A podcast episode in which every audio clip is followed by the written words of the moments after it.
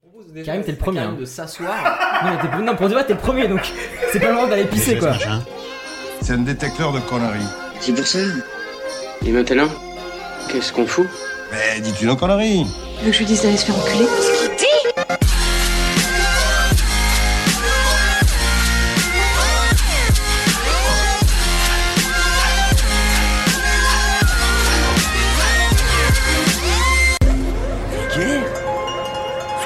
Oui, je trouve ça vulgaire. Bonjour et bienvenue pour ce nouvel épisode de Pardon Maman, le premier podcast de vulgarisation qui traite des petits et des grands sujets afin de les, grandes- les- les rendre les plus vulgaires possibles. Euh, Aujourd'hui, pour vous divertir, j'ai avec moi Camille. Bonsoir. Euh, Camille qui nous parlera. De la prostitution, on va parler euh, des putes, de tout lieu, de toutes conditions et de tous horizons. Bref, des putes quoi. avec nous aussi Hicham, Salut qui boira principalement du whisky. Euh, Karim, Salut qui nous parlera de. De Léo Fender. Et d'une petite surprise, il me semble. Ah oui, c'est vrai. Une petite surprise, il me semble. D'accord, bon, on va laisser, on va laisser la surprise du coup de Monica Salut. qui euh, nous Bien en cas- touriste. cassera les yeux, voilà, globalement, Bien. et de Juan Oui. qui nous parlera de Je vais vous parlais de l'art et du design et de leurs différences. Hum, très bien. Et toi, Elias, de quoi est-ce que tu vas nous parler Euh, eh bien moi je vous parlerai du hacking et des hackers. Si on parlait de.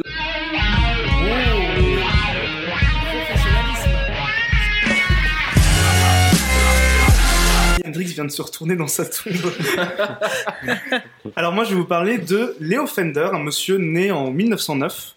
Déjà, est-ce que son nom de famille vous dit quelque chose Oui. Oui. Allez-y. C'est pas un. Les un mec guitares. qui fait des sitars. Ah, les guitares, c'est exactement ça. C'est un mec qui a créé une boîte qui s'appelle Fender et qui fait principalement des guitares électriques. La guitare électrique la plus connue qu'il a créée, c'est la Stratocaster, On le savait. popularisée par Jimi Hendrix, par Jimi Hendrix. Anecdote sur Jimi Hendrix, il était noir. Il est mort étouffé dans son vomi. mais quelque chose qui se voit moins, c'est que le type était gaucher et que il jouait Ah ouais. avec des Mm. guitares Mhm. de droitier parce qu'il n'avait pas les moyens à l'époque quand il n'était pas à Woodstock et compagnie de s'acheter une guitare pour gaucher. Du coup, il a juste retourné sa guitare et inversé toutes les cordes.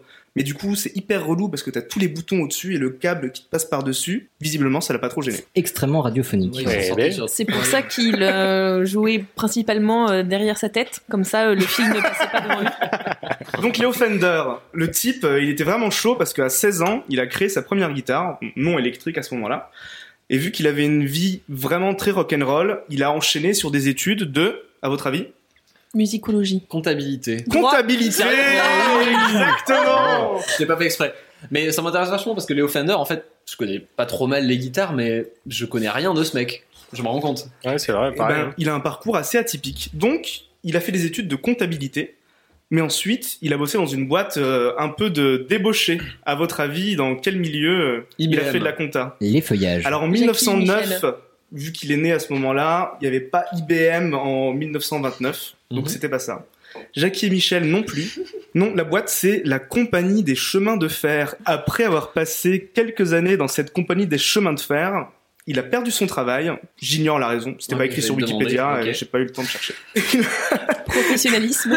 Il a fait de la compta dans une boîte qui vendait des objets. Quel type d'objet à votre avis Mais c'est un Des quiz. sextoys. Ouais, ouais, bien sûr. C'est pour, pour situer un peu le mec. Je pense que les sextoys étaient pas hyper populaires à l'époque. On est un peu Va dans le savoir. thème du sextoy au niveau de la matière. Ah, Ah, une boîte qui faisait du caoutchouc, du coup. Oui, J'imagine. Des, des équerres. des pneus. Des pneus. Alors Léo Fender vendait des pneus. Et après, quand même, il a fini par se diriger vers la musique et il a principalement travaillé dans l'amplification. À votre avis, quel type de manifestation a-t-il amplifié Euh, moi, je dirais des trucs politiques. Des manifestations religieuses. Oh, Non. Donc c'est Léo Fender, c'était le Encore mec plus sexy. qui euh, débarquait avec Sérieux. les enceintes pour l'église, qu'il a branché à l'orgue. D'accord, mais j'ai pas compris. C'était Il, son taf. il- il créait pas les enceintes. Il était en tant que technicien, en fait. En tant que Il technicien, était D'accord. un G100 quoi. Ouais. mais pour église. D'accord.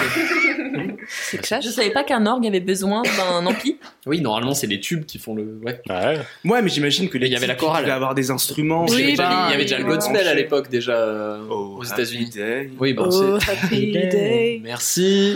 Il a quand même fini par créer sa boîte euh, Fender et euh, la première guitare électrique que Fender a créée, c'est la première guitare à caisse pleine qui s'appelle la Telecaster. Bravo. Je vois que Magnifique. monsieur est vraiment très calé sur le sujet, Merci. qui est encore vachement utilisé aujourd'hui. C'est ma préférée. Eh bien, j'en possède une fausse parce que la vraie coûte trop cher. Donc, euh, petit moment culture, euh, guitare à corps plein, pas de caisse, un micro. Et euh, Léo Fender, euh, j'abrège, hein, est mort en 1991, un truc comme ça. Et une anecdote à son sujet, c'est qu'il n'a jamais appris à jouer de guitare de sa vie. Donc le type a passé son temps à faire de la compta, des pneus. Il a mis du son dans les églises. Après, il s'est dit tiens, je vais faire des guitares, mais il a jamais appris à en jouer. Mais Comme- il a fait sa première guitare à 16 ans, mais pour quelle raison il, il a fait ça s'il savait pas en jouer Pour choper des meufs, c'est obligé. Je n'en ai aucune idée. C'est une très bonne question. Je te donnerai la réponse la semaine prochaine Et parce j'ai- que c'est complètement incohérent. J'ai une anecdote qui a peut-être pas grand-chose à voir, mais euh, j'avais peut-être que t'as la réponse. J'avais cru lire que le guitariste de Queen avait fabriqué sa guitare avec l'armoire de sa Je grand-mère. crois que c'était le piano, mais Le il y a piano un truc comme ça. ouais. Euh, Comme quoi ça se déforme, mais est-ce qu'il y a un bout truc de comme ça bois ou pas familial, ouais, parce que son père était ingénieur en fait. Et D'accord. du coup, il s'est dit allez, tiens mon fils, on s'en fout, on va pas aller acheter des guitares à Léo Fender là, parce qu'il fait des trucs chelous dans les églises, viens. ils ont pris le piano, ils l'ont pété et ils en ont fait une guitare. Et c'est toujours la guitare avec laquelle il joue actuellement. D'accord. Enfin, actu- ouais, Ah si si, Brian May. euh, Oui, c'est encore vrai, il de la joue guitare toujours. actuellement. c'est vrai. Confondons pas avec Freddie Mercury. Mais du coup, absolument. c'est bizarre parce qu'ils auraient pu juste vendre le piano et acheter une guitare. Ouais, mais c'est quand même beaucoup moins stylé pour raconter les anecdotes en podcast après. Peut-être que les mecs, ils avaient anticipé le truc, ils se sont dit attends mon fils, tu vas voir, on va, tu vas Allez. devenir quelque chose, on va parler de toi. C'est quand même bien. Hein Et Fait. c'était à peu près tout ce que j'avais à dire sur ce sujet. Je vous remercie de m'avoir écouté avec cette C'était attention. formidable. Merci Karim. J'ai pas trouvé de meilleure fin. Du coup, si je me trompe pas, on va passer à Camille qui va nous parler Exactement. des. Dis-nous ce que tu penses de la prostitution. Oui, c'est très bien résumé. Euh, J'aime beaucoup. Alors euh, voilà, on va parler effectivement des putes. Alors avant qu'on en parle, euh, est-ce que vous pourriez me donner vous des synonymes de pute Salope. Péripatéticienne, Alors péripatéticienne par exemple, Fille j'en ai de deux. joie. fille de joie. Alors femme de travail, femme de travail, pas mal. Alors, rousse. Ta Oui. mère. Pardon, je suis ou pas. Alors moi en fait j'ai j'ai fait une petite catégorie étymologie. Par exemple il y a catin. Catin, et ça, sort- Catin. ça vient Je l'ai d'où dit. Catin Et d'ailleurs en fait, Ça vient c'est- de Mylène Farmer. Tout est Non, KO. non, c'est c'est le, le diminutif de Catherine. voilà. C'est vrai Oui, vraiment ça c'est vraiment ça. Donc spécial dédicace à ma mère. Pardon, maman. Pardon maman, exactement. Euh, on a également Ribaude. Ribaude. Ribaude, je connais Oui, pas vous ça. connaissez non. pas Non. Oh, espèce de ribaude. Ribot Non, non. du trottoir. De quoi Non, mais c'est Où mes... est-ce que tu habites Ah, Je viens de Franche-Comté, je Dans vous le le passé. rappelle. Voilà, donc j'habite un peu dans le passé, effectivement. Ribaude. Non, en fait, c'est oui, c'est un vieux terme pour pour dire pute, en fait, tout simplement. Et ça vient de, de ribauds. Et les ribauds, en fait, c'était euh, une milice de police à Paris au Moyen Âge. Et comme elle suivait, enfin, les meilleurs clients, en tout cas, c'était la police, pardon de le dire. Eh bien, euh, du coup, bah, on les appelait les ribaudes. Voilà. On a également putain. Alors ça, j'ai beaucoup aimé, qui vient du mot latin putere, qui veut dire puer. Ok. Sympa. Voilà. Parce Alors qu'elle euh, après, sentait de la schneck, j'imagine. Bah Oui, alors bah ça, oui, on imagine bien, oui, merci. je suis pas allée chercher, mais après voilà, on en a plein d'autres. Un coureuse de rempart, fille à soldat. enfin, Coureuse de rempart, c'est coureuse chambé, de ça. rempart, c'est. c'est- Et les remparts, c'était pas réservé aux soldats Bah, c'est- alors c'est peut-être un lien, oui, effectivement. Non, je sais pas, c'est complètement random parce que je, Mais, je ne sais euh, pas si c'est- visiblement- voilà, à mon avis, oh. les soldats sont pas très loin. Exactement, hein, au Moyen Âge, qui dit euh, qui dit soldat souvent qui dit pute. Et donc justement là, on va s- Ça fait un bon t-shirt qui On- dit soldat, qui dit pute. on va s'intéresser du coup un petit peu à l'histoire de la prostitution. Euh, alors euh, je vais j'ai pas la prétention de vous faire euh, une histoire complète de la prostitution parce que là la, la nuit n'y suffirait pas. Hein, donc je me suis cadrée essentiellement sur la France, c'est déjà pas mal. Euh, on va commencer avec le Moyen Âge. Alors le Moyen Âge, à votre avis, est-ce que la prostitution c'est plutôt bien vu ou euh, pff, pas du Je tout pense qu'ils s'en foutaient au Moyen-Âge. Ça, à mon avis, ils ont commencé à mépriser ça peut-être plus tard. Non Bah, surtout, Euh, Qu'est-ce que t'appelles bien vu Par Ouais. les gens, la Alors, profession, pas- Par l'Église. le fait d'y aller Par, par l'opinion publique en général, est-ce que euh, Parce qu'ils est-ce- se sont rappelés que la mère de Jésus était une pute, si je dis pas de bêtises. Oh. non mais Parfoula. ah, il fait pas que boire du whisky. T'as Ah, déjà trop bu. Euh, non mais alors euh, À mon avis, votre avis- c'était chaud quand même. hein. c'était chaud. Alors ouais, je pense que si t'avais deux trois gosses et que tu faisais pute le soir, euh, Ben, disons qu'en fait, c'était plus toléré que ce qu'on peut penser. Pourquoi Parce que la prostitution au Moyen Âge, en fait, ça va être un outil politique. Les rois et même les prêtres vont s'en servir. Ils vont se dire, oh, ben, on préfère qu'il y ait des putes plutôt que les hommes deviennent homosexuels. ah, habile. Exactement. j'ai complètement compris le lien entre les deux.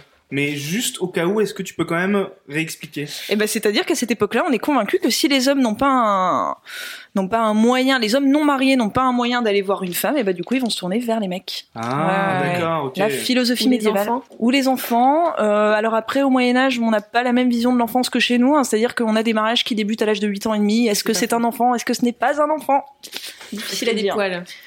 Donc, euh, la prostitution, elle est interdite à partir de 1254. Alors ça, c'est une date que vous ne retiendrez absolument pas, Ah, mais non, je vous ça le correspond à quelque chose quand ou pas même. Non, pas du tout. C'est l'année où on interdit la prostitution en France. il y en a Voilà. marre, Ça maintenant, c'est le bordel, correspond on à arrête, ça. hein. Voilà.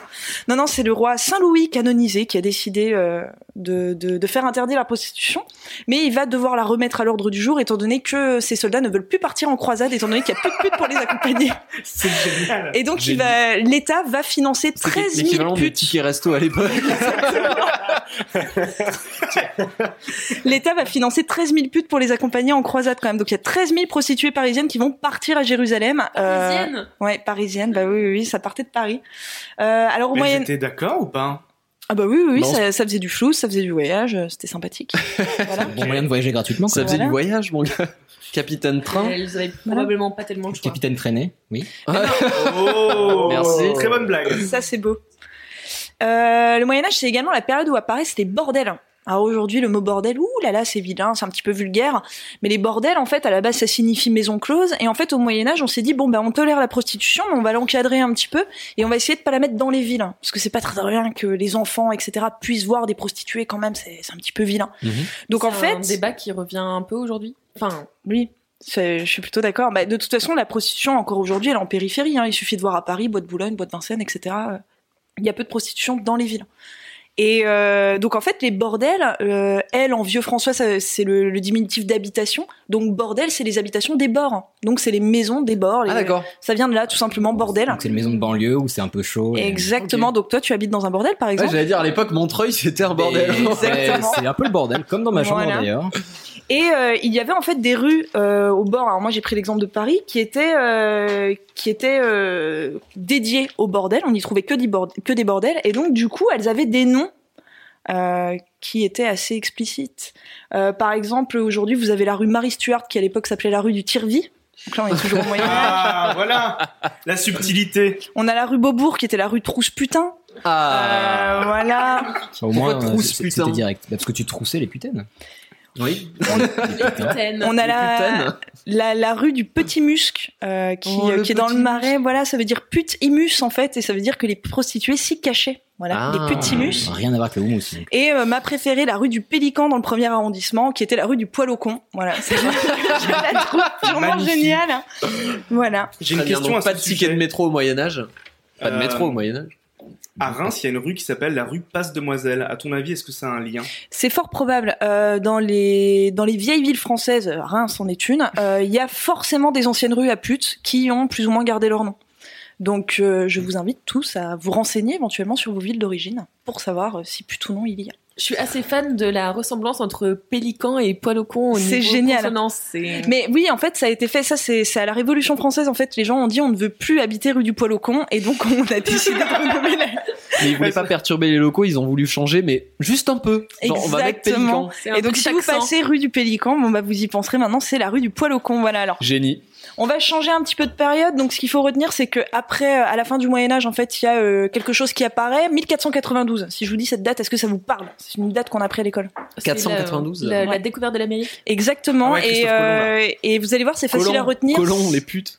Non, c'est, c'est également la découverte de la syphilis. Voilà. La Ah. première MST connue. Donc, du coup, autant vous dire que la prostitution, elle perd un petit peu en popularité. Même si on a déjà des moyens de contraception à l'époque, on a les préservatifs en panse de chèvre. Mes Hmm. préférés. Sympa. Exact.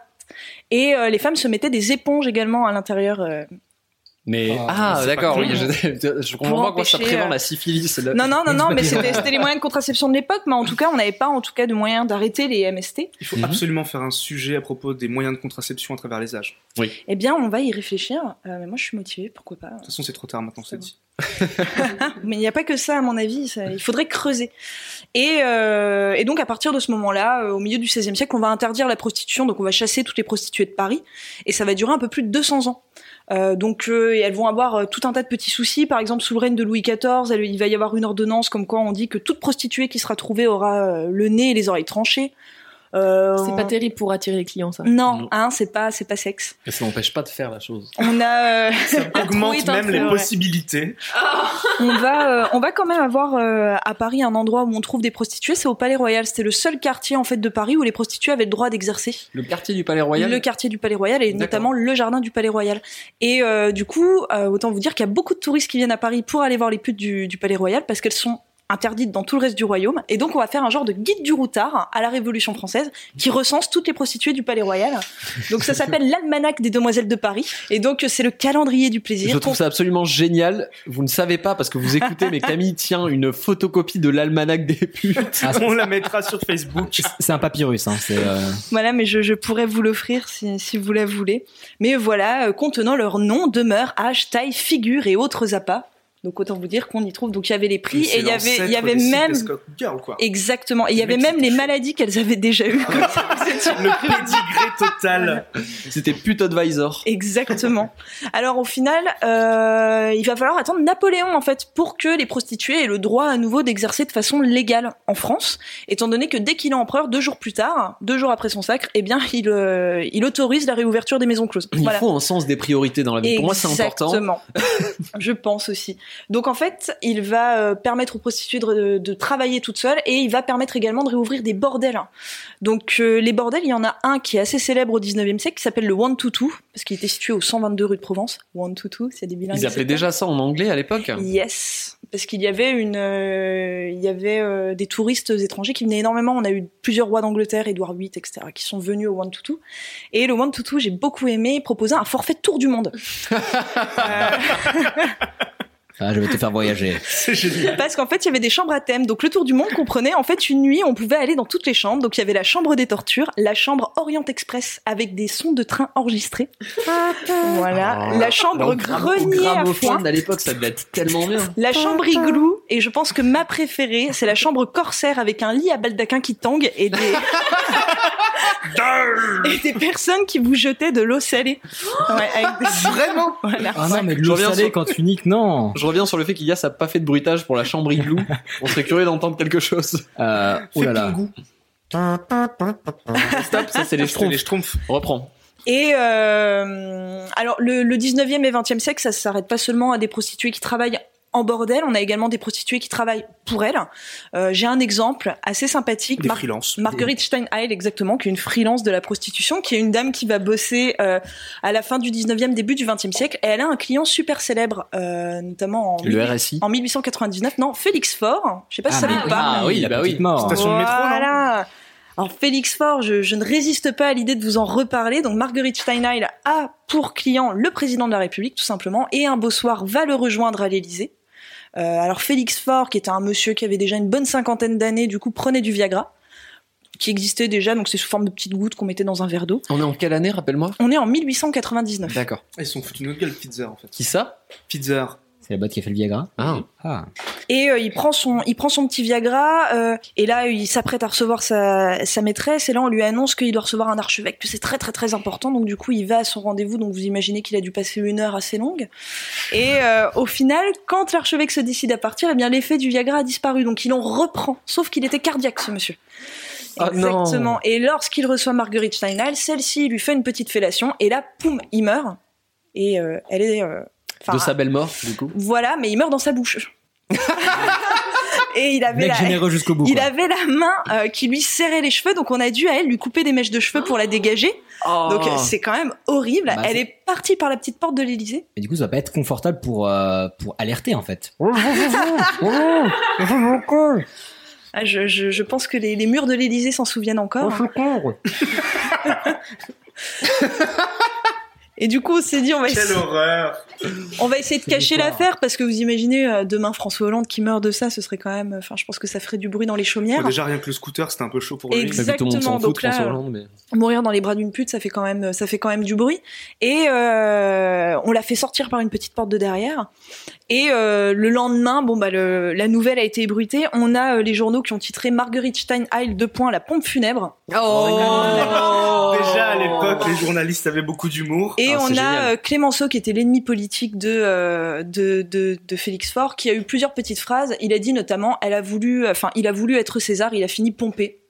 Bravo Voilà, et il a Une dit blague ça France quand Inter, même ça. à l'Assemblée nationale devant les députés. Moi, je trouve ça plutôt magnifique. Génie.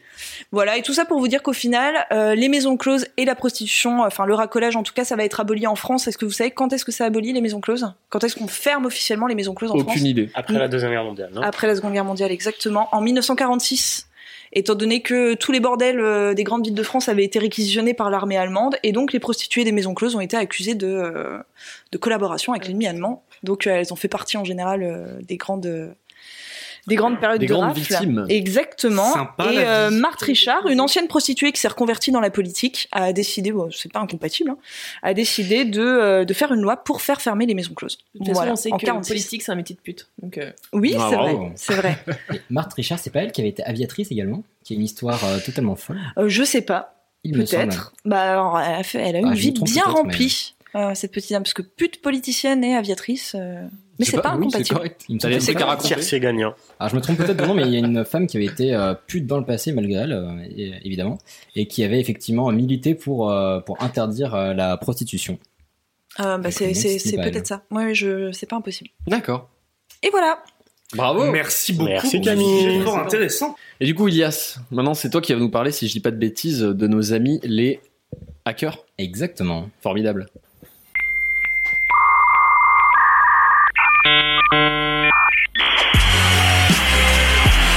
Alors effectivement, je vous parlais de hacking et des hackers. Alors déjà, pour vous, qu'est-ce que c'est qu'un hacker Quelqu'un Euh, qui hack. Alors je rigole, mais oui. Très bien. Euh, non, un hacker, bah, une personne qui va rentrer de manière. C'est un cambrioleur euh, numérique.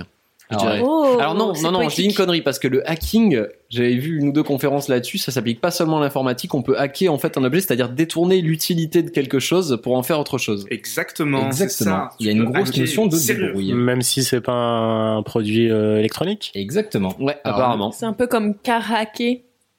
Non, ça c'est carjacké ça. Oh. J'approuve. Je m'en suis fait carjacker. Tentative, J'ai euh, rien su fail. faire. Alors donc le mot hack a été utilisé pour la première fois en 1959 dans un petit dictionnaire édité par le TMRC, le Tech Model Railroad Club, qui est euh, une J'ai des, rien compris. Alors, c'est une des, Non, des non, plus non, anciennes Max. associations du MIT. En fait, Ah, tu c'est peux, une tu peux association- révéler le tech model le Tech Model Railroad Club. D'accord. Donc, c'est une association de passionnés de modèles réduits de trains et de maquettes. Mmh. Quel rapport Oui. Et Ne l'asso- vous moquez pas, et chacun ses l'association hobbies. existe encore. Ils ont fait des portes ouvertes euh, en avril.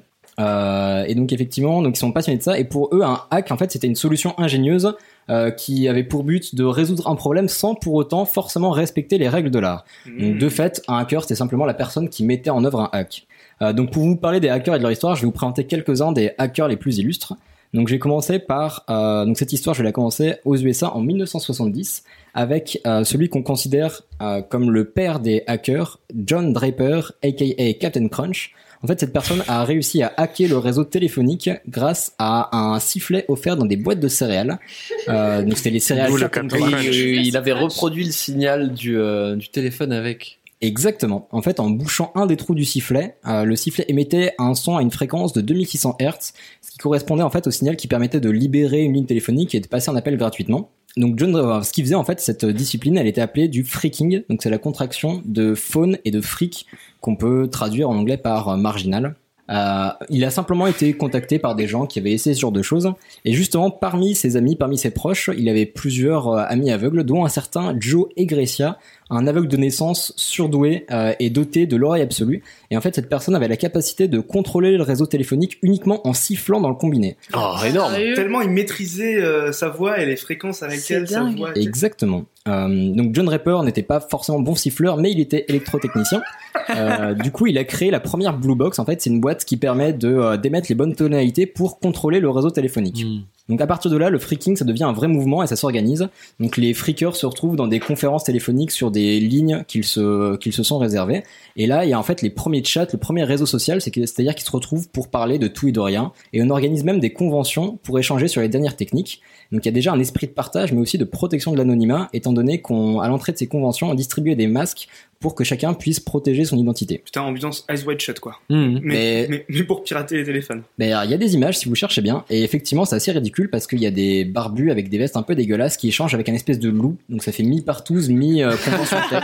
donc les friqueurs vivent tranquillement dans l'ombre jusqu'en 1971, date à laquelle Ron Rosenbaum, un journaliste, publie un article sur les friqueurs et leurs méthodes, ce qui va vraiment euh, mettre un projecteur sur leurs activités et ça va faire exploser en fait le nombre de friqueurs. Et surtout, du coup, les, euh, les autorités ont dû réagir. Et donc la réaction a été forcément proportionnelle au nombre de friqueurs qui arrivaient. Donc beaucoup de friqueurs ont fini en prison, dont John Draper.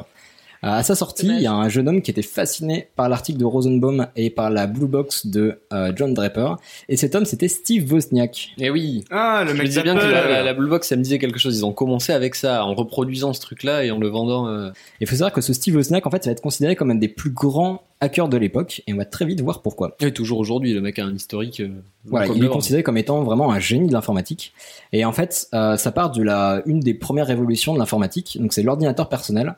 Donc faut savoir que dans les années 60, euh, un ordinateur ça coûte globalement le prix d'une maison et ça fait la taille d'un frigo. Mais il y avait déjà une culture de la bidouille dans l'informatique, sauf que c'était assez compliqué de mettre la main sur du matériel. Mhm. Et ça, ça va changer en 1974 avec la sortie de l'Alter 8800, qui est en fait le premier ordinateur en kit à monter soi-même. Euh, donc il y a eu un gros engouement sur ce euh, sur cet ordinateur. Donc il y a un groupe qui s'est formé un soir de mars 1975 dans un garage. Il y a une Précis. une trentaine per- de personnes qui se sont retrouvées euh, et c'est la naissance du Homebrew Computer Club et parmi eux on retrouve justement Wozniak et en fait leur but c'était pas forcément de- d'avoir des applications pratiques avec ces ordinateurs personne n'avait d'utilité réelle à avoir un ordinateur mais leur but c'était simplement de découvrir d'explorer et de repousser les limites techniques Mm. et surtout, en fait, quelque chose qui caractérisait vraiment le club, c'était le- l'esprit de partage. C'est-à-dire Mhm. qu'ils se retrouvaient toutes les semaines ou toutes les, toutes les deux semaines, et chacun échangeait les problèmes qu'ils avaient eus, les solutions qu'ils trouvaient, et il y avait un vrai échange là-dessus. Moi, il y a un truc quand même là-dedans qui me- me trigger, c'est que tu parles à la fois du partage d'informations, mais aussi du partage de schémas électroniques. Donc, c'est-à-dire que les mecs, à la base, c'est pas comme aujourd'hui où euh, un hacker, c'est juste un mec qui s'y connaît bien en programmation. C'est aussi des mecs qui avaient des compétences électroniques et qui créaient eux-mêmes le matériel qui leur aidait à à faire ce Ah, il- qu'ils voulaient faire. Les quoi. mecs créaient leurs propres outils parce qu'en fait, ils avaient des, des, des Ils étaient besoins full qui avaient stack. pas de. Ouais. Alors, c'est même pas aussi, en fait, c'est surtout. C'est-à-dire qu'au début, il y avait juste du matériel, et une des premières idées de Wozniak, par exemple, c'était de faire un truc par rapport aux, euh, aux informations qui allaient transiter sur ces composants électroniques, et c'est ce genre de choses qui les faisait avancer. Mais c'est vraiment en faisant, en fixant des puces les unes sur les autres avec des liens, etc. Et c'est c'est le fait de- d'améliorer la technique qui leur permettait d'avancer. Mais il y avait, à l'époque, il n'y avait pas vraiment de code, etc. Le fait est qu'ils partageaient vraiment tout ce qu'ils trouvaient, leurs plans, etc., mais aussi les logiciels des autres et les, euh, les machines des autres. Et ça ne plaisait pas à tout le monde, puisque le 3 février 1976, ils ont reçu une lettre d'une personne qui était assez mécontente qu'il partage le fruit de son travail, un certain Bill Gates. Oh, et oh, et Ah, Eh, je suis pas venu ici pour souffrir, ok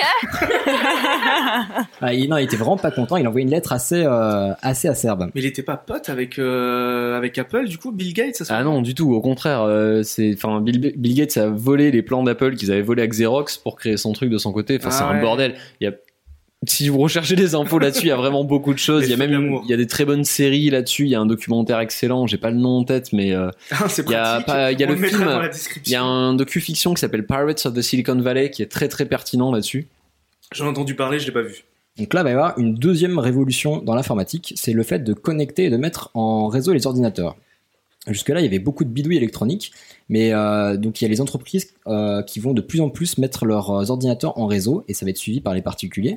Et ça a beaucoup intéressé les hackers parce que ça fait un nouveau défi. On a bien vu qu'ils aimaient beaucoup les défis. Oui, parce que le fait de mettre en réseau, ça veut dire que quand tu touches à un truc, tu peux atteindre tout le reste. Donc ça ouvre complètement les portes pour eux finalement. Et Oui, c'est surtout vrai. que tu peux, du coup, par curiosité, essayer de t'introduire sur les autres ordinateurs. Mm. Rien de sexuel, bien évidemment. C'est moins galère en plus, t'as pas besoin d'avoir un accès physique et puis ça rejoint le truc avant avec le téléphone où les mecs profitaient déjà du réseau et c'est déjà de détourner.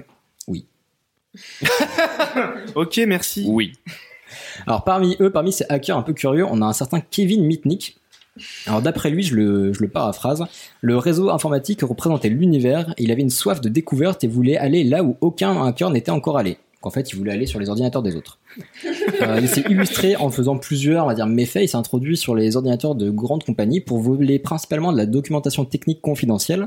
Et il a été arrêté une première fois en 1988 et une seconde en 95. Donc chaque fois, il a fait un petit passage en prison de quelques années. Il a eu une peine de, euh, il me semble, 4 ans de prison, ce qui 4 à 5 ans, euh, ce qui est plus que euh, beaucoup de, euh, de criminels en fait aux États-Unis. Donc c'était vraiment une très grosse peine. Mhm. Et Et c'est C'était par assez- rapport au, au secret des entreprises, enfin, ce type de peine que peut avoir un employé qui sort d'une boîte avec des informations, c'était le même type de peine, si je dis pas de conneries, mais euh, Moi, je vois, je vois quand même pas l'intérêt d'enfermer le type pendant 23 heures et de l'enchaîner pendant une heure. Ça Ah, va, la c'est- peur. c'est tranquille. Il pense- Tu le mets dans la cour. Non, non, euh, en fait, en, en fait, c'est une absence de gestion. Il y a beaucoup de, il y a eu beaucoup de cas comme ça avec euh, le- les Anonymous ces dernières années. Tu sais, où Ouais. Il y a eu une énorme, une énorme montée de, de, de ce truc-là de Anonymous, et, euh, et ils chopaient des gamins finalement qui avaient commis des, des délits, voire, bon, on va pas dire des crimes, mais on va dire des gros délits. le truc qu'on est Et, vraiment à euh, faire. et ouais, ils savaient pas vraiment quoi en faire et du coup il y a eu beaucoup d'assignations à résidence, de peines euh, de peines de prison dans certains cas, mais c'était très difficile à justifier et ça passait par des des, des délits pénaux qui étaient déjà en place et qui n'avaient rien à voir avec ce qu'ils avaient concrètement commis. Oui, c'est exactement pour ça que je demande la qualification Mmh. pénale. Genre des. euh, tu t'es connecté, euh, t'as trouvé le mot de passe d'un type, tu t'es connecté, et du coup, c'est genre usurpation d'identité, des trucs comme en ça. fait, je pense quoi. que ça dépend surtout de ce que tu en as fait derrière. Est-ce que tu as revendu des secrets d'État Est-ce que tu as revendu des secrets d'entreprise de- est-ce que- Parce que généralement, ça rentre dans l'espionnage industriel. Tu Ouais. peux très facilement Ah, faire rentrer ok, quelque chose dans d'accord, l'espionnage ouais. industriel. Ce qui explique euh, les lourdes peines. Ouais. Oui. Ça alors, justifie en- pas en le l'oc- fait d'enchaîner, quoi. Enfin, Oui. Il est Ah. pas dangereux. Bah, euh. c'était excessif, mais en fait, c'est motivé par la peur. Donc, à l'époque, il n'y avait pas encore eu de revente, mais les gens avaient peur vraiment qu'il fasse une connerie parce qu'il était expert des téléphones. Donc, il s'est dit, bon, s'il touche à autre chose, il va foutre la merde. C'est sur la dangerosité en fait. Exactement. Mais en fait, ce cas est intéressant, c'est pas le seul, mais il est intéressant parce que, en fait, c'est les révélateurs d'une transformation de la société. Donc, on passe d'une ère industrielle à une ère de l'information. On parle, on parle aussi de société de l'information. En fait, donc, tout est information et les informations valent de l'or. Il y a beaucoup d'argent, donc les sociétés flippent, ont peur, euh, etc. Et toutes les personnes, à partir du moment où ils ont un ordinateur sur le réseau, ont des informations à se faire voler. Donc, euh, voilà, tout est motivé par la peur. À la suite de ça, donc, il va y avoir une criminalité grandissante dans le monde du hacking. Euh, donc certains hackers du Homebrew Computer Club d'ailleurs euh, qualifient ces pirates malveillants de, euh, ils- enfin, en fait ils les accusent de ne pas respecter l'esprit du hacking. Ah, je vois. C'était les trucs de Black Hat, euh, White Hat. Exactement. Donc, euh, Red Hat. alors est-ce que vous savez d'où ça vient les Hein Black Hat et les Oui, White bah, Hat Je vais, je vais faire ça très manichéen, mais il me semble que les black hats, c'est les hackers méchants qui vont aller voler des trucs pour, en- Voilà. pour les revendre ou Tout de machin. Et suite, les les white clichés. hats, c'est les, c'est les hackers qui vont plutôt faire ça dans, dans un sens positif. c'est- Qui vont essayer de détecter les vulnérabilités, qui vont Ouais, prévenir voilà. l'entreprise. Mais et ces qui mecs-là vont sont pas les payés, c'est un peu des exploiter. chasseurs de primes de, de faiblesses euh, informatiques, si je dis pas de conneries. Ah c'est exactement ça. Donc on peut clairement catégoriser ça en les gentils et les méchants. En fait ça vient des vieux westerns euh, où on représentait les gentils avec un chapeau blanc et les méchants avec un chapeau noir. Donc comme on l'a dit, les, globalement les White Hats c'est les gentils. Euh, globalement ils sont là pour alerter euh, et faire en sorte que Internet et le réseau soient un endroit meilleur. Et les Black Hats, globalement, ce sont les méchants. Leur but c'est de s'introduire, voler, détruire, etc. Tuer. Donc ça va du hacker la petite semaine qui va envoyer un virus à des papis mamies pour leur vo- voler leurs identifiants bancaires à un groupe de hackers qui piratent directement les banques. Donc on pourra citer notamment le groupe Cabarnac. C'est pas une expression, Tabernacle c'est pas une expression québécoise, rien du tout. Et en fait, ce groupe sévit depuis 2013. On estime qu'ils ont volé plusieurs millions d'euros jusque-là et qu'ils sont toujours actifs. Donc ils sont discrets et efficaces. En fait, ils ont exploité une faille dans Microsoft Opi- Office. Cela- Ça, ça doit être très difficile. mais euh, Qu'est-ce qu'ils ont fait C'est une histoire de macro ou je sais pas quoi. Tu sais exactement ce qu'ils ont fait ou pas Alors, ils ont en fait envoyé un mail à des employés de banque Ouais. euh, qui a permis de- d'installer un espèce de cheval de Troie, globalement. C'est une- un virus qui permet de prendre le Vas-y, contrôle des Serre-toi ton ordinateurs. whisky, aucun problème. Ça me permet. Bah, tu, tu as bien Donc ils ont raison. mis des chevaux de Troie, euh, des, des, des programmes qui permettent de contrôler les ordinateurs à distance. Voilà. Et en fait, c'est pas ça qui leur a permis de foutre la merde. Ça, c'était un moyen d'observer les employés de banque, de voir leur comportement, comment ils agissaient et comment ils pouvaient euh, eff- perpétuer leurs méfaits par la suite. Et euh, du coup, en voyant comment ils se comportaient, ils ont pu faire la même chose et euh, reproduire leurs, leurs actions et donc virer de l'argent sur leur compte en toute discrétion. Ah putain, mais c'est hyper organisé les types. Ah, mais C'est- Il y a, un- il y a des, des mecs intelligents qui coordonnent tout ça quoi. Et ils sont toujours en C'est activité souvent comme aujourd'hui. ça. on, a, on a qualifié leurs actions de casse du siècle. Bon, on entend ça tout le temps avec Ocean's Eleven, etc. C'est- C'est pas les plus intelligents qui se font attraper. hein. Ouais, Il y a une grosse différence aussi entre ça et Ocean's Eleven, c'est qu'Ocean's Eleven, c'est un film. Aussi. Et, euh, et ça, c'est la vraie vie. Mais... La, la di- la différence est subtile, mais il y en a une, effectivement. Donc voilà une nouvelle évolution en 99 où le terme cyberguerre apparaît. Euh, on a notamment un des virus les plus connus et les, les plus élaborés de l'histoire euh, qui s'appelle Stuxnet, qui est en fait une collaboration entre les États-Unis et Israël. Quand t'as dit le mot que j'ai pas compris et collaboration, je pensais que c'était un groupe de rap. hein. Euh, donc en fait, c'était euh, Stuxnet, c'est un virus qui faisait partie d'un programme top secret nommé Jeux Olympiques et qui a été lancé sous l'administration de Bush. Euh, donc il a été détecté en Bouche 2010. père ou fils fils. Euh, et du- justement, il a été détecté en 2010. Euh, et en fait, le but, c'était, son but, c'était de cibler les centrales nucléaires de Boucher et de Natanz, donc en Iran. Et il avait la capacité de contrôler les moteurs des centrifugeuses centrales. Et il a eu un effet ravageur puisqu'on estime qu'il a ralenti le programme nucléaire iranien de 1 à 2 ans. Donc là, c'est, ça a été vérifié par des sources, etc. Donc ça- il y a vraiment une cyberguerre entre les États. On a un petit cocorico en 2008, puisqu'il y a la création de l'ANSI en France, donc c'est l'Agence nationale de sécurité des systèmes d'information. C'est pas la ville Euh, non, non, c'est pas, c'est moins la montagne. c'est- je, je viens de comprendre la Non, c'est écrit ANSSI. Exactement. Donc c'est pour ça que j'ai dit Agence nationale de sécurité des systèmes d'information. Et ils ont d'ailleurs écrit un livre blanc sur la cyberdéfense en 2013. Euh, un petit fait intéressant, donc à la fin des années 2000, on voit apparaître un nouveau terme encore, le activisme. Donc avec un H, c'est la contraction de hacking et activisme, qui est certainement un groupe très connu que vous connaissez. Anonymous. Anonymous, exactement. Donc leur but c'est de revendiquer et de militer. Et euh, les Anonymous notamment se sont fait connaître euh, pour leur première grande action qui a été une série d'attaques envers l'église de Scientologie. Mhm. Donc ils ont quand même un Ouais. bon fond. Ouais, ils ont eu des gros problèmes C'est- avec ça d'ailleurs. C'est là-dessus qu'il y a plusieurs mecs qui se sont trouvés avec des, des peines, euh, des peines de prison parce qu'à l'époque ils utilisaient un, un logiciel d'attaque. En fait, c'est- je sais, je me rappelle pas le nom que ça porte quand tu fais un délit de, une attaque des, Des doses. des doses. Quand tu, On quand tu surcharge fais les, une euh, surcharge de connexion, c'est ça, sur un site web, Ça arrive souvent sur les consoles, ça. Ouais, et ils, ils employaient en fait un logiciel et tous les mecs qui avaient utilisé ce logiciel avaient été repérés du coup et avaient été inculpés pour une grosse partie d'entre eux sur, sur cette affaire-là. Ça a calmé beaucoup de monde en fait. Mm. Bah, un des combats justement des Anonymous, c'est euh, le fait de militer, enfin de, ils revendiquent le fait d'utiliser des attaques DDoS, donc déni de service, comme une manifestation numérique. Donc euh, leur, euh, leur argument, c'est que si on peut manifester devant un bâtiment, euh, comment dire, une institution, un magasin par exemple, ça en gêne Et l'accès. bloquer l'entrée, ouais, Voilà. exactement. Donc, Pourquoi on pourrait pas le faire numériquement c'est un débat qui est encore en place, il n'y a pas encore de, de réponse, mais c'est vrai que c'est intéressant, tout du moins comme ouverture. Euh, pour finir ce sujet, donc je vais euh, finir sur une petite note de transhumanisme avec une des dernières Ah, tendances j'adore du le monde du transhumanisme. hacking. Donc c'est le biohacking. Euh, en fait, c'est un courant euh, au sein duquel les hackers visent à augmenter l'être humain pour lui donner des nouvelles capacités en injectant des composants électroniques directement dans le corps. Donc, par exemple, on peut injecter une, s'injecter une puce dans la main et s'en servir pour euh, badger le métro, pour euh, se connecter sur son téléphone. Mm. ou- Oh, La puce GPS. Ah, C'est plus compliqué que ça le transhumanisme parce que Dans on les bat fesses. Oscar Pastorius avec ses, ses jambes de, de gazelle, c'est du transhumanisme dans un sens. Gazelle. aussi. Il s'agit d'utiliser la- les, les- les- les techniques de l'être humain pour améliorer euh, notre espèce en fait. Oui, voilà. Mais euh, il y a notamment le fait de, euh, de rendre technologique le corps humain. Mm. C'est une partie du biohacking, effectivement. Ça me fait penser à certains épisodes de Black Mirror. Oui, bah, Alors, c'est très inspiré de ce genre de truc. C'est très inspiré, effectivement, mais c'est pas si loin parce qu'en 2017, il n'y a pas si longtemps, donc en février 2017, la société belge New Fusion a implanté des puces dans 8 de ses employés, qui étaient volontaires, bien évidemment, sinon c'est bizarre, donc, afin de les identifier et de leur donner un moyen de- d'avoir accès au bâtiment et de déverrouiller leur ordinateur. Donc ça, C'est ça, vachement creepy quand même. Non, mais concrètement, Ouais. les mecs, ils avaient une puce RFID sous la peau. Ouais. exactement. c'est Et ce ça. que, le, su- ce que ton Ils ont dit sujet oui. ne dit pas, c'est qu'ils pouvaient savoir quand est-ce qu'ils allaient aux toilettes et combien de temps ils passaient aux chiottes. Mais il y a des recommandations justement de la CNIL qui dit qu'à partir du moment où tous les objets vont être numérisés, on va pouvoir traquer tout ce que font les gens et donc euh, savoir tout ce qu'ils ont fait de leur journée, etc.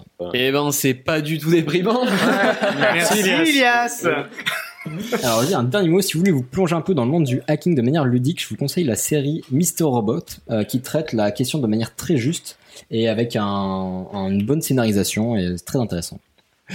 Euh, on va reparler un petit peu de musique, non Allons-y. C'est tout ce que j'ai à dire à propos de ça. Actualité musicale. Alors, Actualité, dangereux. Mesdames et messieurs, vu que je me tiens vraiment, vraiment très au courant de l'actualité musicale, On va parler de Joule, c'est ça on va parler des groupes de musique de notre adolescence. Alors, Ah. citez-moi Actuel. chacun un des groupes de musique que vous avez écouté durant votre jeunesse et je suis sûr et certain qu'on va tomber dessus. Mais l'adolescence, c'est quand même large. Quand t'avais- 14 quand ans. t'avais Ouais, des boutons sur le front. Ouais. Parce que- Green Day. Il y a des groupes bon goût et des Non, groupes tu mauvais m'as goût de piqué, l'adolescence. Moi, j'ai- Green Day, non. j'ai de la Mano Negra et du Noir Désir. D'un Manon co- Negra, d'un Noir côté. Hmm. Désir, non. Sum 41. Sum Et 41, ouais, non. il va y on avoir s'approche, du- on n'est pas loin, on n'est pas loin, on n'est pas loin. Chef Khaled Moi, j'étais très punk rock. Eh bien oui Ah, bah voilà Ah. Camille, peut-être, Euh, vas-y, sauve-moi le sujet, là. Ra- Rage Against the News. Machine. Laurie. Non. Alors, ce- je vais élargir un petit peu. Red Hot Chili Peppers. Un groupe de punk rock californien et un groupe de nu Muse. metal Offspring. Je Blink viens de le 182. dire. euh, Playmo. Ah bon euh, Billie- californien. ah, Playmo. californien. Offspring. Ah, Le Non. new metal californien. Putain, vous me cassez les couilles. Bon, Linkin Park. Linkin Park. Ah. Merci. Bra, bra, bra. J'ai jamais C'est du aimé. punk rock, Linkin Park. Ouais, c'est ce que j'allais dire, c'est pas vraiment C'est du du punk rock. néo-métal. Il y en a C'est pas un du tout, ouais. deuxième de punk rock.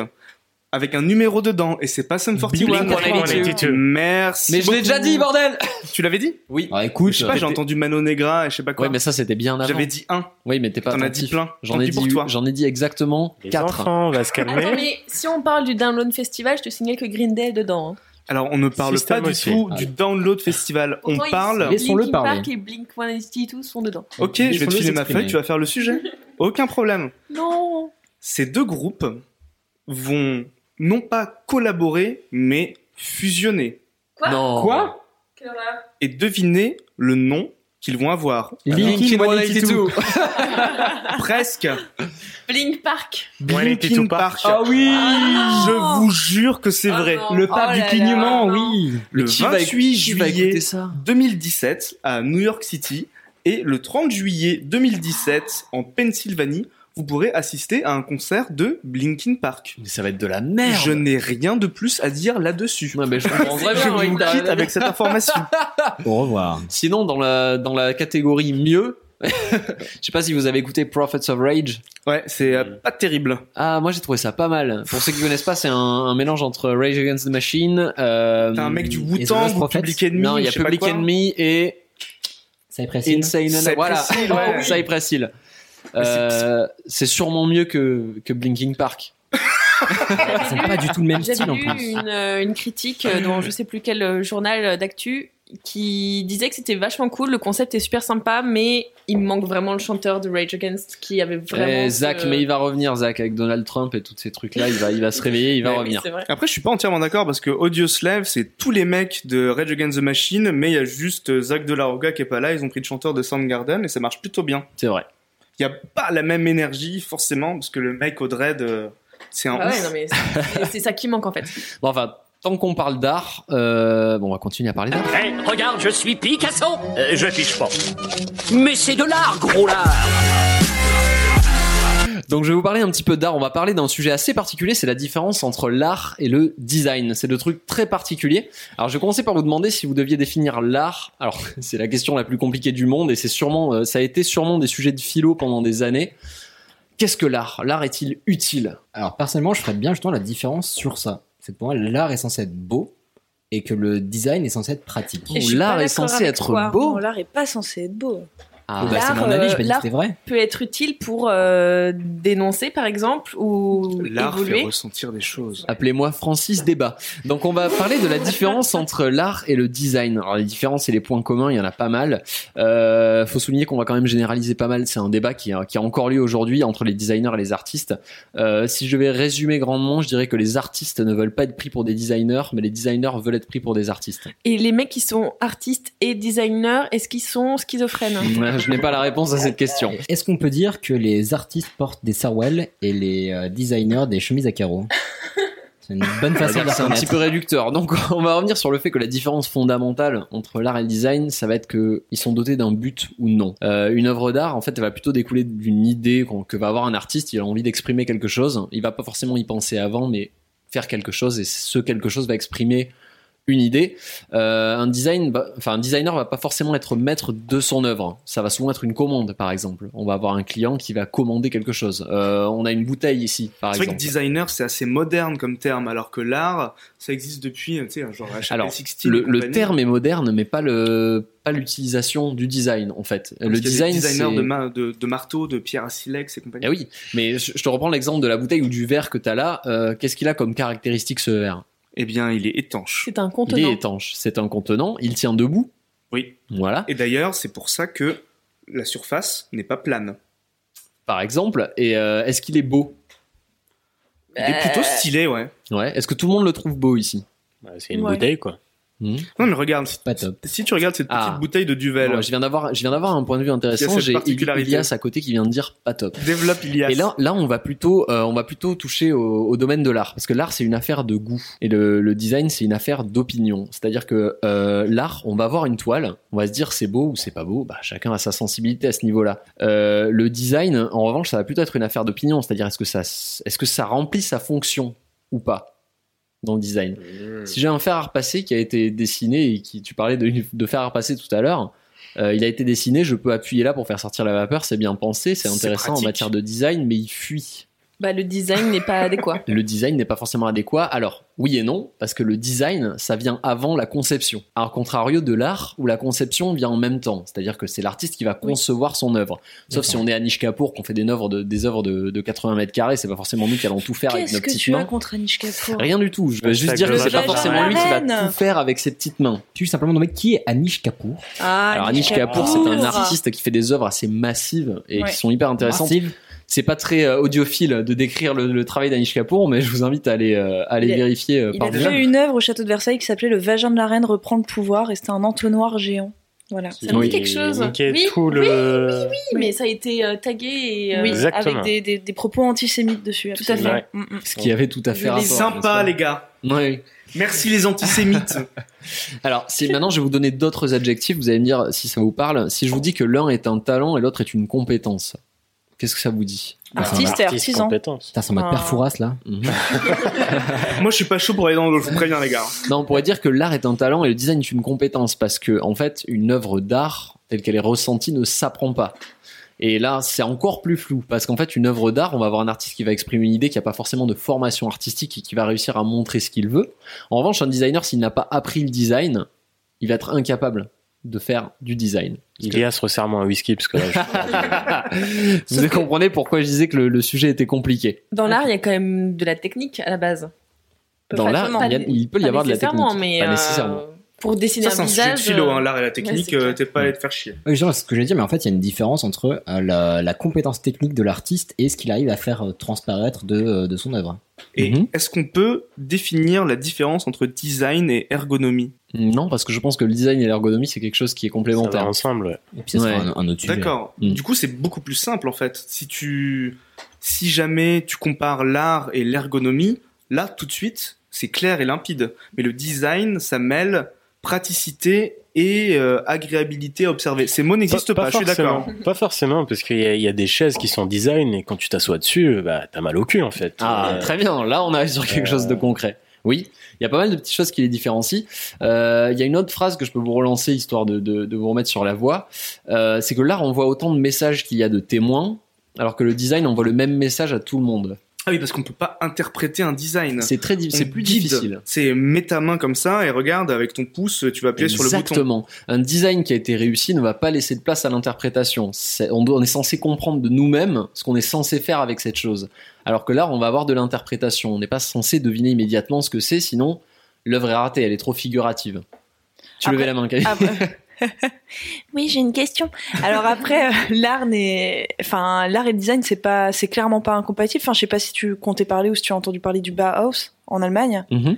Euh, et clairement, eux, ils font à la fois et de l'art et, du design, dans les Ouais. écoles de Bauhaus. Enfin, c'est même le but, euh, C'est le but, clairement, oui. de, du Bauhaus. Tout à fait. Encore une fois, le but c'est pas de donner une réponse, mais de, de lancer la discussion parce que c'est finalement on peut poser la question à n'importe qui, il va avoir son petit mot à dire. Ce que j'ai l'impression qui ressort de... des arguments des uns des autres, c'est que le design ne touche que des objets. Est-ce que je me trompe Pour moi, le complique la design, chose. c'est des objets. Parce Oui. que le design, c'est- ça veut dire que ça va toucher à un- une chose, un objet qu'on va utiliser derrière. de la vie courante. Bah oui, forcément plus courante. ou moins. Enfin, ça peut être une carafe euh, à décanter ou La euh, chapelle un lit, Bah, Sixtine, ou- c'est pas un truc que tu utilises, c'est Oui. Ah, un truc que tu regardes, que Oui, tu mais- admires. mais c'est L'œuvre pas le d'Anish design, Kapoor la qui est au chapelle. château de Versailles n'a pas d'utilité à proprement parler, peut-être décorative, mais le but n'est pas que tu te laves les mains dedans, si tu veux. Oui, mais ça va quand même toucher à un objet dans lequel on pourrait, dans une vie parallèle, euh, bon, Effectivement, utiliser. le, le but, c'est de l'utiliser. C'est pas juste de le regarder, de l'analyser. De... Alors que l'art, mais le problème c'est que l'art peut aussi toucher des objets euh, du quotidien. Oui, mais du coup, ça devient- c'est plus un objet, ça devient une œuvre. Du coup, on l'utilise plus en général. Regarde Mar- Marcel Oui. Duchamp, tu peux pas faire pipi dans son dans son urinoir qu'il a retourné. tu tu pourrais, mais t'aurais des problèmes. C'est comme euh, en Espagne quand euh, la femme de ménage avait jeté euh, l'œuvre d'art contemporain euh, parce qu'elle croyait que c'était des déchets. Je ne comprends pas pas de cette quoi tu parles. Je- honnêtement, je me souviens plus de l'histoire. C'était Ok, il y a Simer, 3-4 le ans. non, Il y j'avais a vu cette 3-4 histoire ans aussi. et euh, une femme de ménage euh, était dans un musée, euh, il me semble que c'était en Espagne, et en fait a jeté, euh, je crois que c'était des genre euh, des Une des objets à recycler, une bouteille en plastique, enfin des trucs qui vra- étaient des des déchets, Ouais, c'était mais qui l'exposition, étaient quoi. exposés C'est une en tant mésaventure qu'œuvre qui est d'art. beaucoup arrivée dans le milieu de l'art, même à Paris il y a pas longtemps, il y avait ou à Berlin, je sais plus, il y avait une, rétro- une rétrospective de Yves Klein, ils avaient peint le sol en bleu et il y a un mec qui a marché sur le sol et qui a laissé des traces de ses bottes sur un Yves Klein. Donc juste euh, le but étant de, de vous ouvrir sur cette réflexion là, je vais terminer avec une petite citation de Addison Duval qui dit vous concevez pour améliorer la vie des gens de manière qu'ils ne voient pas nécessairement ou ne l'apprécient pas, mais sans quoi ils seraient perdus. Les amateurs d'art qui se pressent autour de Van Gogh au Louvre ont probablement tous leur téléphone et prennent des photos. Ils ne font pas attention à leur application de caméra, mais le concepteur qui l'a créé joue un rôle très important en leur permettant de partager leur expérience avec leurs amis. L'idée étant qu'on va aller voir Van Gogh, on va le prendre en photo, mais la manière dont on le prend en photo, ça, ça relève du design. Ce sera tout pour moi. Oh. Magnifique sujet, extrêmement Merci intéressant. beaucoup. Ah, moi, c'est pas fini. Après, une fois qu'on a coupé, on boit des bières, on en discute, hein, parce que je suis pas d'accord avec ce que vous avez dit. Tu peux relancer un- une idée si tu veux. Non, merci. C'est tout ce que j'ai à dire à propos de ça. Placement, bravo. Bah voilà, bah j'espère que vous avez euh, apprécié ces sujets, que ça vous aura parlé, intéressé, que ça vous aura appris des choses. C'est déjà fini. Euh, Je suis à peine pompette. non, mais co- comme, comme tu me dis, la soirée n'est pas finie. Mais du coup, pour vous, auditeurs, si vous avez apprécié cet épisode, n'hésitez pas à le liker, commenter, partager, taguer vos amis, votre famille et même votre maman. Sur iTunes, c'est important. Voilà, vous pouvez nous donner 5 étoiles sur iTunes et en parler à vos amis pour qu'ils donnent eux aussi 5 étoiles, ça nous fera très plaisir. On vous donnera 5 chips. on s'y engage. Vous pouvez aussi nous suivre sur Facebook, sur notre page Pardon Maman, et nous suivre sur Twitter, sur notre compte at Pardon Maman Pod. Dans tous les cas, on se retrouve pour un prochain épisode euh, aussi intéressant que vulgaire. Merci, l'ami. Santé, bonheur, sexe et bonne humeur. C'est un détecteur de conneries. C'est pour ça. Et maintenant, qu'est-ce qu'on fout Mais dis-tu nos conneries veux que je lui dise d'aller se faire enculer